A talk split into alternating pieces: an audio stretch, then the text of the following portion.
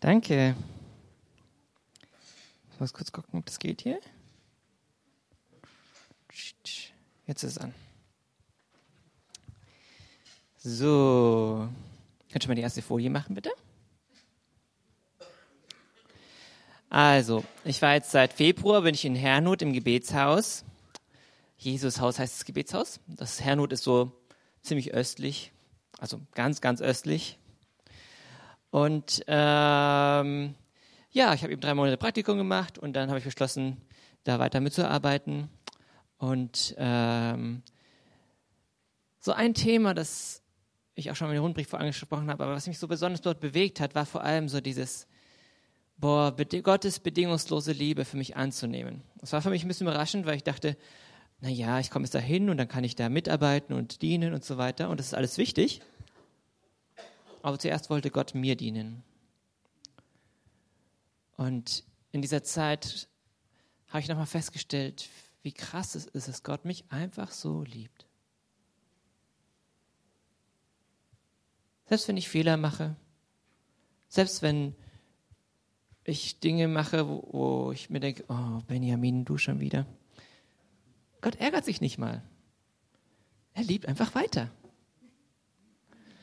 Und es finde ich so begeisternd, dass er ja einfach so treu ist und so, ja, er hat diesen Bund mit uns geschlossen und er liebt uns einfach. Und als ich so gelernt habe, die, diese Liebe für mich anzunehmen, kam dann irgendwann auch die Phase, wo ich gemerkt habe, so und wie, wie kann ich diese Liebe jetzt weitergeben? Ich habe immer schon gerne mit Kindern gearbeitet, also habe ich auch dort wieder angefangen, Kindergottesdienst zu machen und so weiter.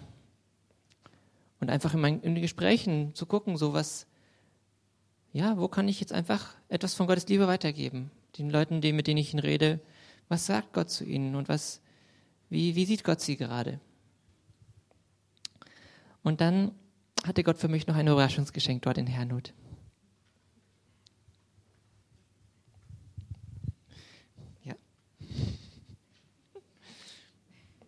Wir sind, wir sind jetzt seit eineinhalb Monaten zusammen. Wir sind jetzt seit eineinhalb Monaten zusammen.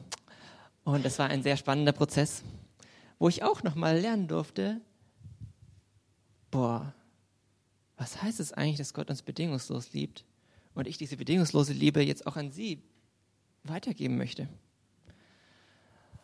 Ich habe ihr versprochen, ich möchte sie mit Gottes Liebe mit lieben. Ich möchte sie mit Gottes Augen sehen und ähm, ihr einfach gut tun, so wie Gott uns einfach gut tut.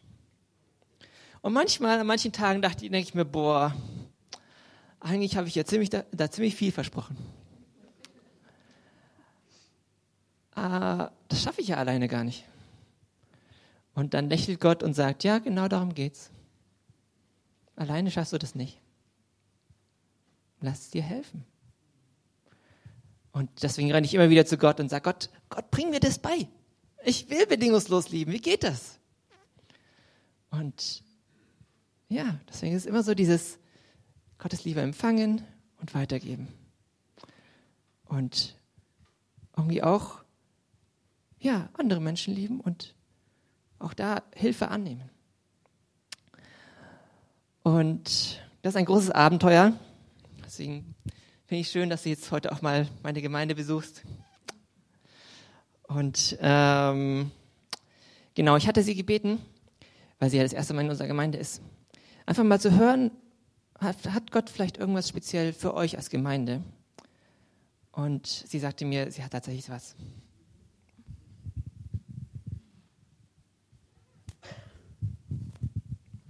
Ja, hallo von meiner Seite. Ich bin Lydia. Ich finde es auch schön, heute Morgen hier zu sein mit Benjamin. Und ja, ich habe Jesus gefragt, ob er ein Wort für euch hat zur, zur Ermutigung. Und dann fiel mir dieser Vers ein in Johannes 10, Vers 11. Ich bin der gute Hirte. Der gute Hirte lässt sein Leben für die Schafe. Und dann geht es noch weiter. Der Mietling, der nicht Hirte ist, dem die Schafe nicht gehören, sieht den Wolf kommen und verlässt die Schafe und flieht. Und der Wolf stürzt sich auf die Schafe und zerstreut sie denn er ist ein Mietling und kümmert sich nicht um die Schafe. Aber Jesus sagt, ich bin der gute Hirte und ich kenne die meinen. Und die meinen kennen mich, wie mich mein Vater kennt. Und ich kenne den Vater. Und ich lasse mein Leben für die Schafe. Ja, und dann habe ich heute Morgen eben so einfach das so auf dem Herzen gehabt, euch zu ermutigen. Jesus ist euer guter Hirte und er hat sein Leben für euch gelassen. Und das eben so als Ermutigung für euch als Gemeinde. Er kennt euch, er sieht euch, er liebt euch. Und ihr seid so wertvoll für ihn, dass er sein Leben für euch gelassen hat.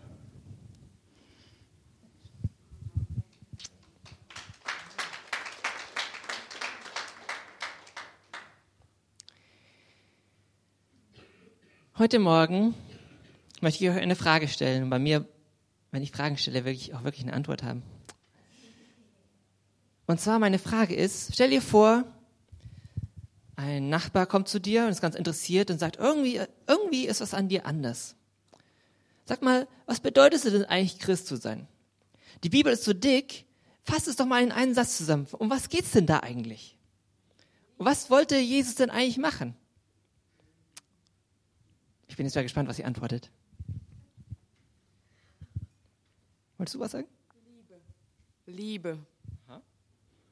Was war die Botschaft von Jesus? Was, gut? Ich, ich will einfach nur verschiedene Stimmen hören. Gott als Vater präsentieren. Ja? Wer noch? Neues Leben schenken. Neues Leben schenken. Erlöst, ja.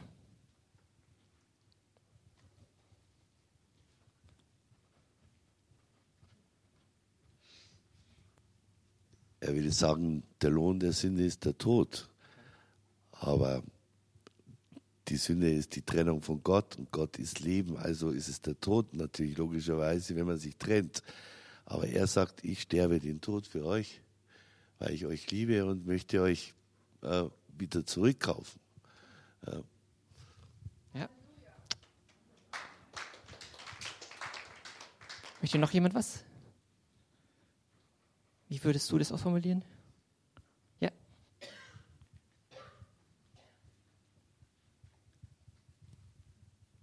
Kam in die Welt als Erlöser für die Menschheit. Er hat uns zuerst geliebt und aus Liebe gab er sein Leben. Aber er ist auferstanden.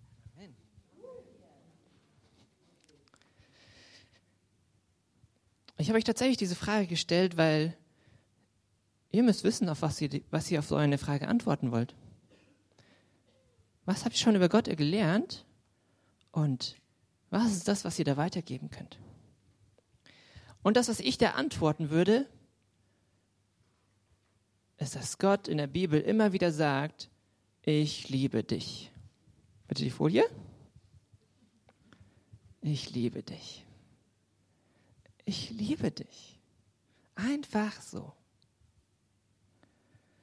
Und auch Jesus hat es immer wieder gesagt. Ich liebe euch einfach. So, Jesus war der Repräsentant vom Vater und hat uns gezeigt, wie der Vater ist. Und hat einfach die Menschen so geliebt, wie Gott sie liebt. War einfach für sie da, egal wie dreckig sie aussahen, egal wie viele Fehler sie gemacht haben. Und selbst für die Pharisäer war Jesus da. Obwohl sie immer wieder, immer wieder wie Diskussionen um die Ohren gehauen haben. Und gleichzeitig war Jesus auch der perfekte Mensch, der auf Gottes Liebe geantwortet hat und zu Gott gesagt hat, ich liebe dich. Ich will deine Wege gehen. Ich will das tun, was du sagst.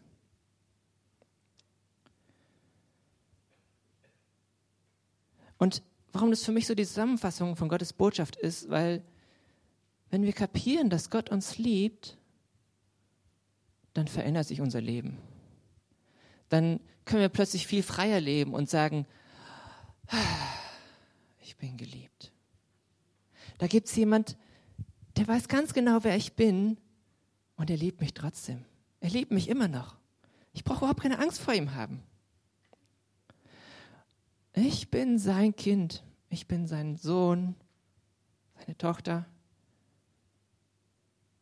Das wird sich nicht ändern. Er ist für mich da. Es gibt nichts, was du tun kannst, dass Gott dich lieb weniger lieben würde.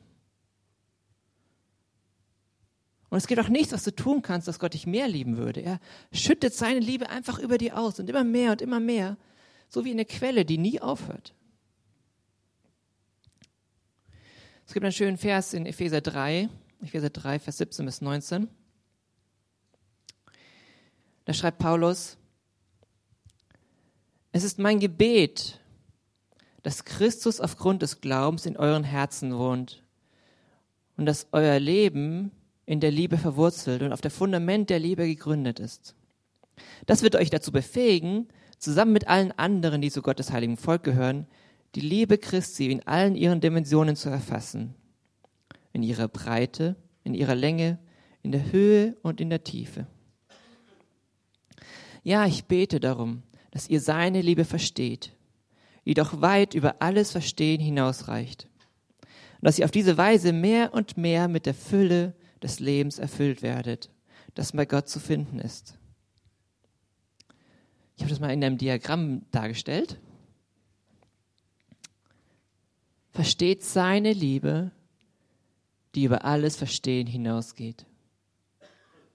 Das ist schon ziemlich verrückt. Also, so ganz verstehen können wir diese Liebe nie.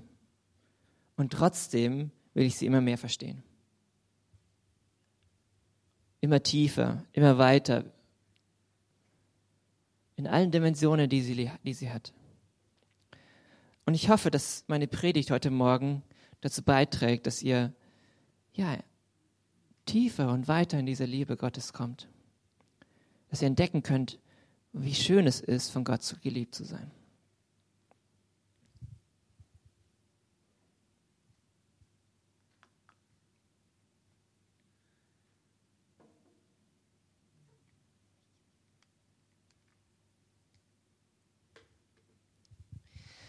Wisst ihr, was die stärkste Waffe der Welt ist?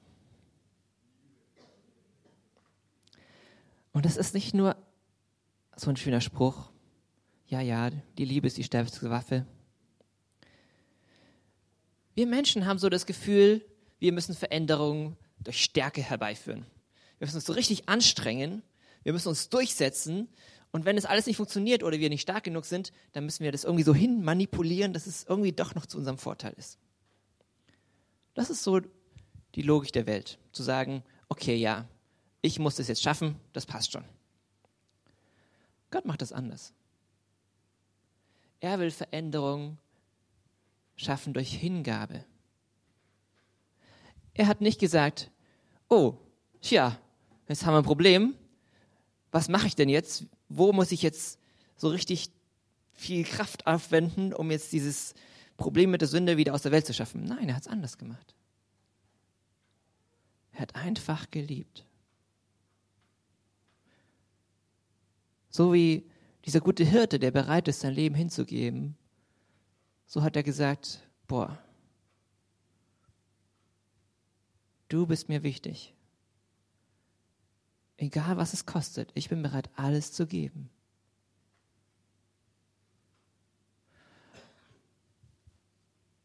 Du bist mir wichtig. Und auf diese Art wirbt Gott um unser Vertrauen.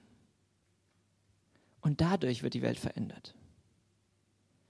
Indem er uns zuerst liebt und wir Ja sagen zu dieser Liebe. Das ist das Königreich Gottes. Königreich Gottes klingt manchmal so abstrakt und wir denken uns, hä, wie Königreich Gottes bringen, wie soll es funktionieren?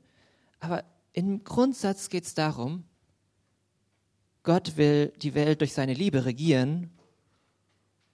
Und indem wir diese Liebe annehmen und weitergeben, wird das Reich Gottes ausgebreitet. Ganz automatisch. Da muss man gar keine großen Projekte machen. Die entstehen dann vielleicht dadurch so als Nebeneffekt. Es geht einfach darum, Gottes Liebe weiterzugeben. Und das Schöne daran ist, egal in welchen Umständen du gerade bist, ob sich das gerade schön anfühlt oder nicht. Gott benutzt die Umstände, um dich einzuladen, ihm noch mehr zu vertrauen. Um dich einzuladen, zu vertrauen, dass er für dich sorgt.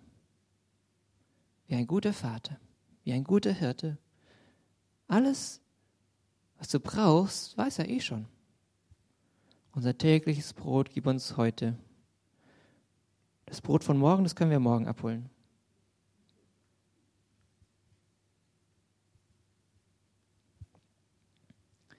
Wenn du mal kurz an etwas denkst, was, was dich gerade stört in deinem Leben. Also jeder von uns hat irgendwie seine Baustellen oder das, was uns ärgert. Denk mal an irgendeine Situation oder an ein Gefühl, das in dir drin ist. Und stell dir vor, dass Gott es einfach gütig anschaut. Mit seinem wohlwollenden Blick. Der gute Vater, der es sieht, der das weiß, der schon längst eine Lösung parat hat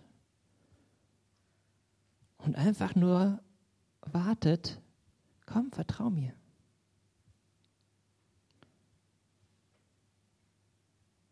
Und jetzt einfach mal so aus dem Bauch heraus, wenn du dir vorstellst, boah, ich bin einfach geliebt.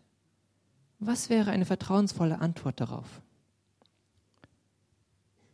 Wie kannst du in dieser Situation Gott vertrauen?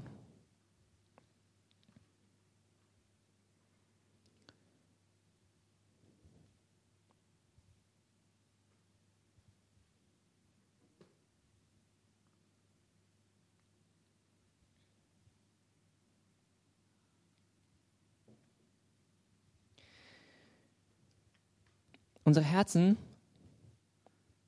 oh, stärkste Waffe, Liebe führt zu, zu Vertrauen. Unsere Herzen sind wie eine Tür. Und eine Tür, da geht es immer ein Innen und ein Außen. Und das Besondere bei Türen ist, dass man sie zusperren kann. Also nur derjenige, der einen Schlüssel hat, kann da reinkommen. Soweit eigentlich ganz einfach. Jetzt gibt es aber nicht nur diese Türen, die da draußen sind, sondern auch die Türen in unserem Herzen. Wir sind wie so ein Haus und Gott hat uns eine Schlüssel gegeben und gesagt, das ist dein Haus. Du darfst entscheiden, wer da rein darf. Du darfst entscheiden, wem du dein Herz öffnest.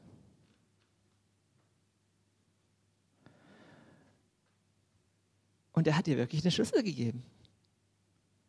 Obwohl er dir dieses Haus geschenkt hat, sagt er nicht einfach, ja, ja, das ist mein Haus, hallo, schön, dass ich hier, hier bin. Er spaziert da nicht so einfach so rein, sondern er klopft an. Er klingelt und sagt, darf ich reinkommen? Ich meine, er hatte das Recht, einfach so reinzukommen, aber er macht es nicht. Weil er sagt, nein, nein, das ist, ich habe dir das wirklich geschenkt, das ist dein Verfügungsrecht. Und warum klopft er an? Weil er eine Freundschaft aufbauen möchte. Wenn er einfach nur so reinrennen würde und sagen würde, ja, ich habe hier das Recht dazu, dann wäre das mehr so ein, ja, er regiert und wir gehorchen. Und wie gesagt, er hätte das Recht dazu, er hat uns gemacht. Aber er sagt, nein, nein, ich will nicht, dass ihr meine Sklaven seid, sondern meine Freunde. Und damit diese Freundschaft gebaut wird, brauchen wir vor allem Vertrauen. Dass wir lernen, Gott immer mehr zu vertrauen. Und diese Tür wird von Gott nicht aufgedrückt. Er lädt dich immer wieder ein und er klopft an und sagt, lass mich rein. Ich möchte, ich möchte da rein. Aber er, er pusht nicht. Er, er übt keinen Druck aus.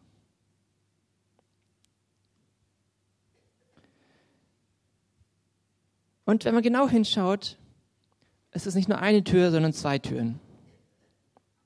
Sozusagen ein Haus, wo Gott zu Hause ist und ein Haus, wo du zu Hause bist. Es gibt eine Tür, die kann nur Gott aufmachen. Die kannst du gar nicht aufmachen. Das ist das, was Jesus getan hat, als er am Kreuz gestorben hat. Er hat die Tür aufgemacht. Er hat es möglich gemacht, dass wir bei Gott zu Hause sind. Und dass wir einfach so bei ihm reinkommen können und sagen können, ah, schön, dass du da bist. Können wir nicht einen Tee trinken? Und dann gibt es aber auch eine Tür, die nur wir aufmachen können. Also Gott könnte sie aufmachen, aber er will sie nicht aufmachen. Weil Gottes Liebe nicht zwingt. Sie lockt immer wieder. Sagt, komm, ich will dir noch mehr zeigen. Da gibt es noch so viel mehr.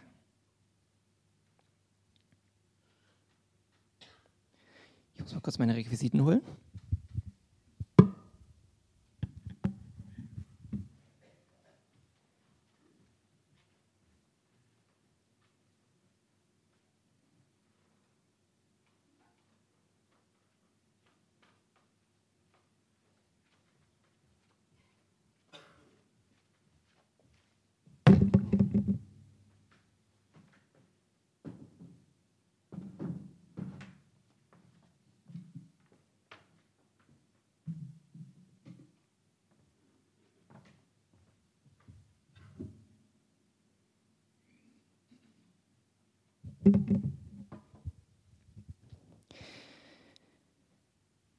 In der Bibel sind so viele Geschichten, wie Gott mit Menschen umgeht.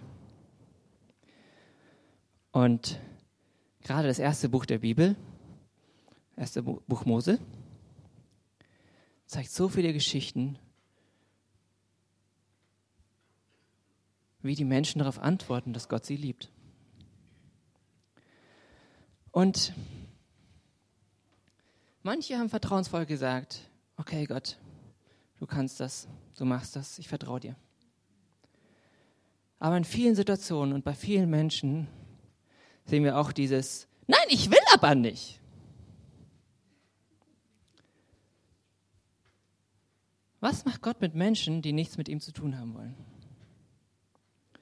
Und wenn wir ehrlich sind, haben wir alle etwas davon in uns drin. Lebensbereiche, wo wir sagen, ich habe Angst. Ich will nicht, dass Gott da reinkommt. Aber auch da dürfen wir ihm vertrauen lernen. Was macht Gott jetzt? Manchmal denken wir, das funktioniert so. Also Gott hat den Garten Eden geschaffen.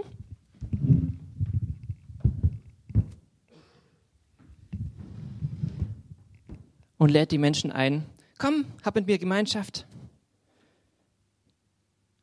Lass uns Freunde sein. Und dann kam der Sündenfall und der Mensch sagt, nein, ich will nicht, lass mich alleine. Und manchmal glauben wir, dass Gott dann so reagiert, okay, schade, dann halt nicht.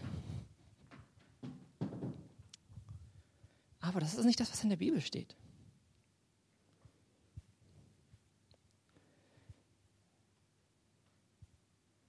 In der Bibel steht Folgendes. Gott hat einen Garten geschaffen, in dem es leicht war, Gott zu begegnen. Und hat diese Rahmenbedingungen geschaffen, damit diese Freundschaft wachsen kann. Und der Mensch hat gesagt, nein, ich will nicht, lass mich in Ruhe. Und dann kam Gott und sagt, okay, was mache ich jetzt?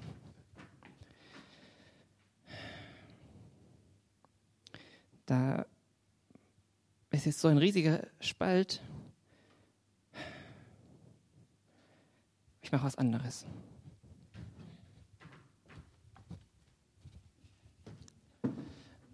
Hey, ich liebe dich immer noch. Lass uns Freunde sein.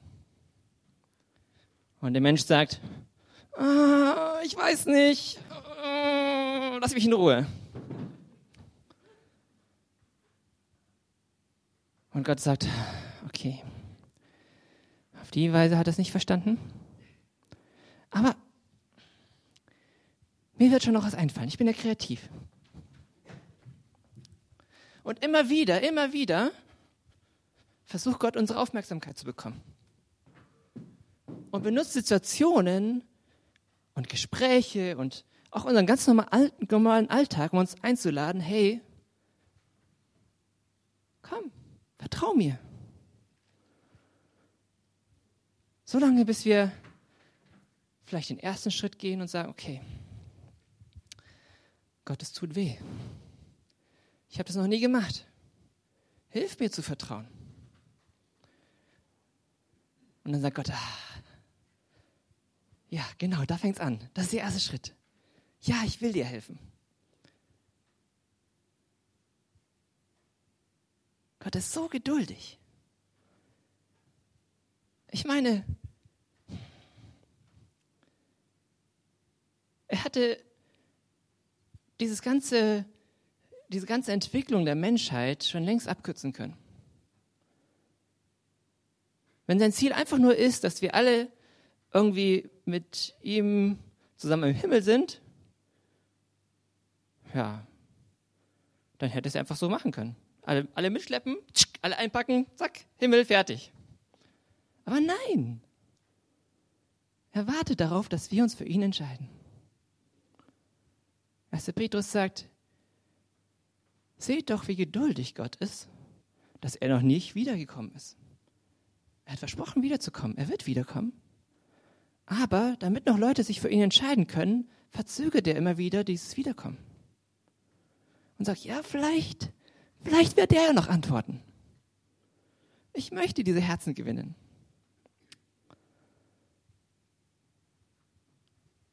Und auch in unserem eigenen Leben sehen wir das immer wieder, dass Gott so geduldig ist und Dinge nochmal anspricht und nochmal anspricht und nochmal anspricht und einfach nicht aufgibt. Und manchmal jahrelang wartet und im Nachhinein denken wir so, boah, warum habe ich es nicht gleich beim ersten Mal kapiert? Und Gott sagt sich, nö, ist doch schön, schön, dass du mir jetzt vertraust. Er, er, er wirft dir das überhaupt nicht vor, dass es so lange dauert. Ist es halt so. Im Hebräerbrief wird die Geschichte von Abraham erzählt. Hebräer 11, die Glaubenshelden und so weiter, kennt die Liste. Und wenn ihr die Hebräerbrief vergleicht mit dem, was im ersten Buch Mose über Abraham steht, dann würde ich heute als moderner Mensch sagen, also etwas positiv gefärbte Berichterstattung, oder? Im Hebräerbrief steht einfach nur noch drin, ja, und Abraham hat, hat Gott vertraut. Im ersten Buch Mose sehe ich viele Geschichten, wo Gott, also wo Abraham Gott nicht vertraut hat. Warum gibt es denn Ismael? Ja, weil Abraham nicht vertraut hat. Und trotzdem hat Gott dann auch wieder Ismael gesegnet. Gott ist einfach so geduldig und so gnädig und so gut zu uns.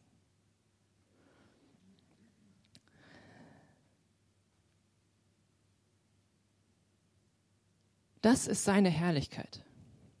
Wenn Menschen Gott Herrlich, Gottes Herrlichkeit darstellen wollen, dann haben sie zum Beispiel große Kathedralen gebaut. Und es ist zwar ganz nett, aber das ist nicht, nicht, nicht so, dass, ja, ich meine, es zeigt, wie groß Gott ist und wie, wo, wie schön. Ich finde es auch geniale künstlerische Leistung, aber es ist trotzdem nur so ein ganz kleiner Teil von Gottes Herrlichkeit. Früher, wenn die Könige angeben wollten, wie, wie toll sie sind, haben sie solche Gärten angelegt. Und haben gesagt, ach guck mal, da, da floriert das Leben. Also gerade in dem Orient, äh, wo eben Jesus aufgewachsen ist und so, da war ja auch nicht so viel Wasser. Und wenn dann ein König da so richtig viele Pflanzen hatte, dann hat er auch richtig viel Wasser und das ist auch richtig reich. Und auch das, naja, okay, zeigt ein bisschen von Gottes Herrlichkeit. Gott ist ja auch Leben. Und dieses, dieser Traum von Gemeinschaft steckt auch in diesem Traum von Garten Eden so. Aber auch das ist nur so ein ganz kleiner Aspekt von Gottes Herrlichkeit. Gottes Herrlichkeit bist du und ich. Er hat gesagt, ich erwähle euch, euch aus, gerade dich und alle Menschen zusammen, meine, mein Ebenbild zu sein. Und dieses Wort Ebenbild, Ebenbild waren damals Statuen, die, die Herrscher aufgestellt haben und zu sagen, hier ist mein Herrschaftsbereich. Also der König oder der Kaiser hat eine Statue hingestellt und zu sagen, hier ist Rom, hier ist wie auch immer, hier ist meine Macht. Und das ist das Wort für Ebenbild. Das heißt, wenn wir so durch die Welt spazieren, ist einfach unsere Anwesenheit schon, ja, hier ist Reich Gottes. Hier regiert Gott, weil Gott in mir regiert. Und seine Herrlichkeit, das, womit Gott angibt, da, wo er so richtig stolz drauf ist, sind Menschen, die ihm vertrauen. Jedes Gramm Vertrauen, das du ihm geschenkt hast, macht ihn total happy. Ach, wenn es nur ganz klein ist, ist es egal. Gott freut sich über jedes Gramm Vertrauen.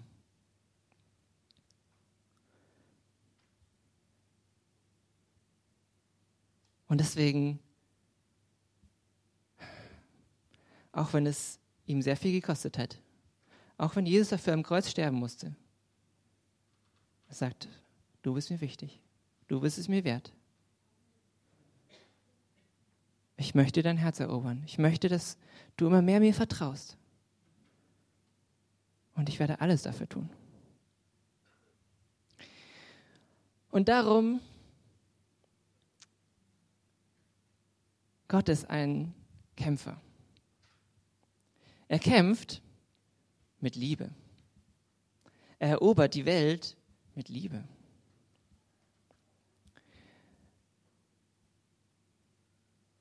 Früher habe ich gesagt, Abenteuer brauche ich nicht.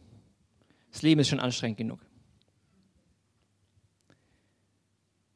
Und bei Abenteuer dachte ich immer an sowas wie, naja, Wildwasser-Rafting und ähm, keine Ahnung, angeln gehen und äh, äh, Hirsche fangen und ach, keine Ahnung. Das sind nicht die Abenteuer, die ich brauche. Das Abenteuer ist, Gott immer mehr zu vertrauen. Gottes Liebe immer mehr anzunehmen und weiterzugeben. Und jetzt, wo wir gemeinsam dieses neue Abenteuer gestartet haben, jeder Tag schaue ich auf Gott und sage, Gott, was hast du heute für uns vorbereitet? Was ist heute das Abenteuer, das du uns geben möchtest? Und das Abenteuer ist eben nicht große und ja, stolze Erlebnisse oder so. Das Abenteuer ist einfach nur Ja zu sagen zu Gottes Liebe. Und in, in dem, was ich, was ich sage und was ich tue und einfach wie, wie, ich, wie ich hier in der Welt bin, in dem, wie ich bin, einfach darauf zu antworten, ja Gott, danke, dass du mich liebst. Und was heißt, heißt es heute konkret? Ja, gucken wir mal. Mal schauen, was du heute so vorbereitet hast. Das ist das Abenteuer, für das ich gemacht bin. Das ist das Abenteuer, für das Gott uns geschaffen hat. Weil er sich diese Gemeinschaft mit uns so sehr wünscht. Und weil er um unser Herz kämpft. Welchen Aspekt von Gottes Liebe hast du heute ein bisschen mehr kennengelernt? Das kann jeder mal für sich selber überlegen.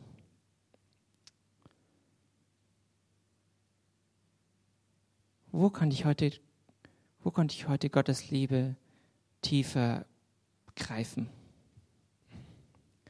Und egal was es war, was du, was heute für dich wichtig war, Gott freut sich darüber.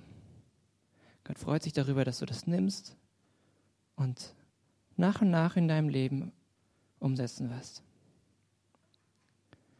Und er sagt, und das war erst der Anfang. Es gibt noch so viel mehr zu entdecken.